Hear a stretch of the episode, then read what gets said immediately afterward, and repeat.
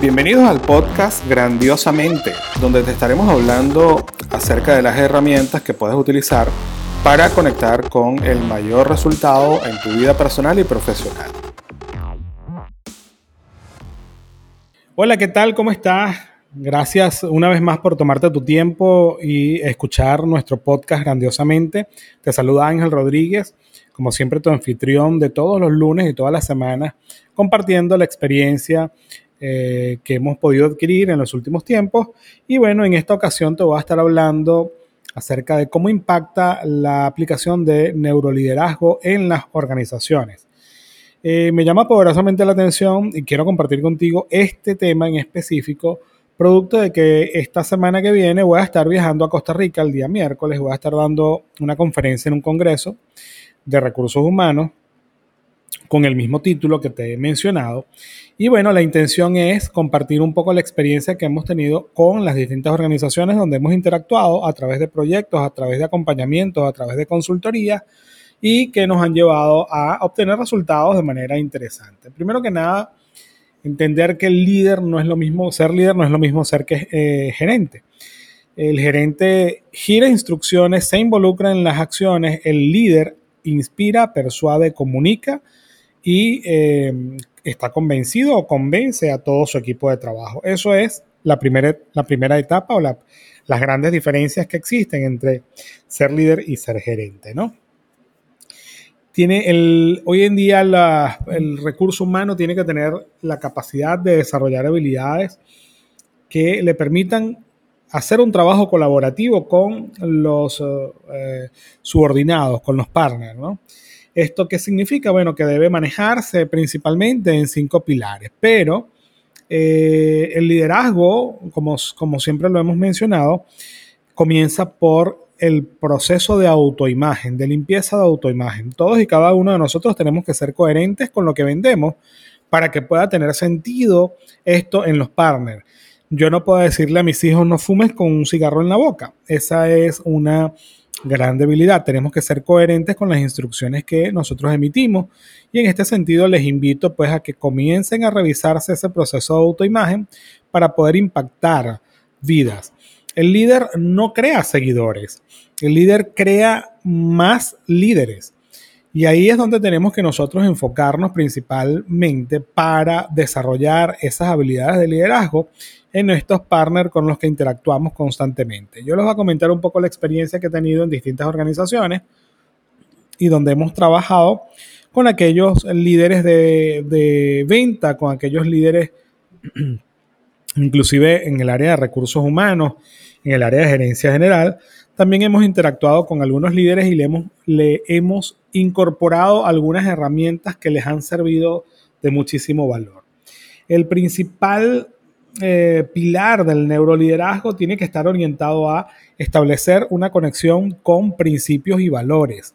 Tenemos que estar basados en respeto, en comunicación, basados en eh, la eh, valoración de los resultados y, como no, tenemos que estar vinculados a, esos principios, a esos valores que nos inculcaron a nosotros cuando chiquillos.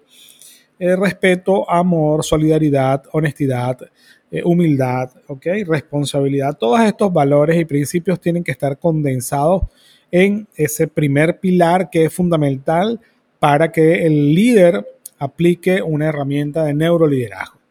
La segunda es que tiene que abrir un campo, el segundo pilar es que tiene que abrir un campo para que siempre exista la actitud positiva, proactiva, colaborativa, eh, de nada sirve girar instrucciones y este, realmente quien conoce el proceso y el producto o quien está involucrado en el proceso, quien sabe cómo se bate el cacao, es el partner.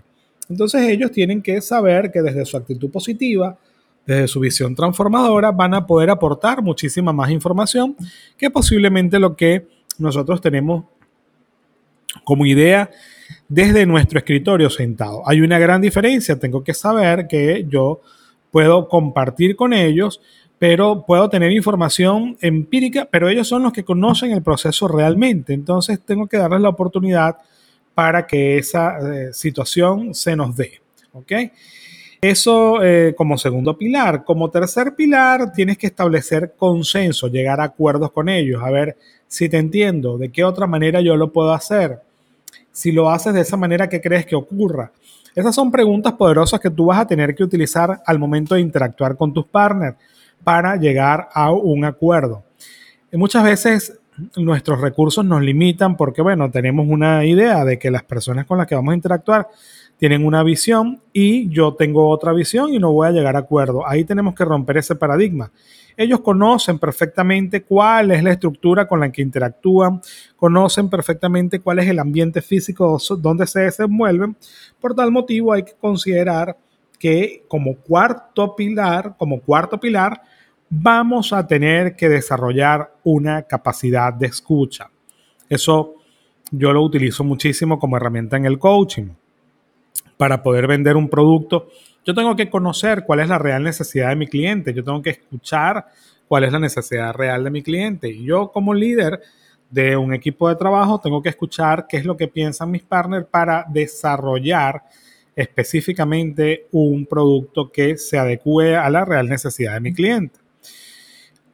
Y por último pilar, como quinto y no menos importante, eh, y es súper importante también considerar que un líder debe convencer, debe estar convencido primero que nada de qué es lo que está haciendo, hacia dónde se va dirigiendo, cuál es su norte, debe inspirar, debe hacer un trabajo interno para luego proyectar hacia afuera, debe establecer criterios de persuasión sin incumplir los procedimientos y comunicar un mensaje. No es lo mismo decir, estoy cansado de que llegue súper tarde a decir, estoy complacido con el extraordinario trabajo que estás realizando. Ahora bien, si llegaras un poquito más temprano, los resultados serían mucho mejor. Hay una gran diferencia allí en el, en el canal de comunicación, en el establecer la forma de comunicar. Así que, ¿cómo funciona un líder aplicando neuroliderazgo? Generando conexiones neuronales paralelas comportándose con nuevos hábitos. Existen herramientas que me permiten a mí generar atención plena, que me permiten a mí conectar con esa, esa capacidad neuronal de hacer sinapsis y lograr resultados distintos en el menor tiempo posible y con los recursos con los que cuento. Sí, cómo no. Yo utilizo particularmente dos aplicaciones. Una de ellas es Lumosity, eh, que me permite a mí generar atención plena, estar enfocado hacer una visión bien direccionada a lo que quiero como objetivo.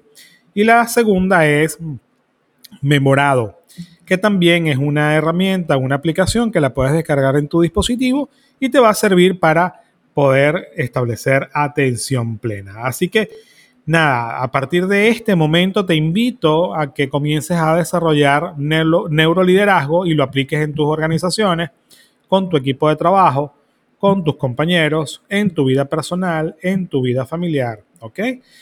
Felicidades y nos vemos pronto entonces en el próximo episodio. Recuerda seguirme en Ángel Rodríguez Mall y angelrodríguezmall.com, mi página web. Muchísimas gracias por llegar hasta el final de nuestro podcast grandiosamente y recuerda seguirnos por nuestras redes Ángel Rodríguez Mall, M-O-L al final en todos los entornos sociales. Así que espero que sea de provecho para ti y lo pongas en práctica de inmediato.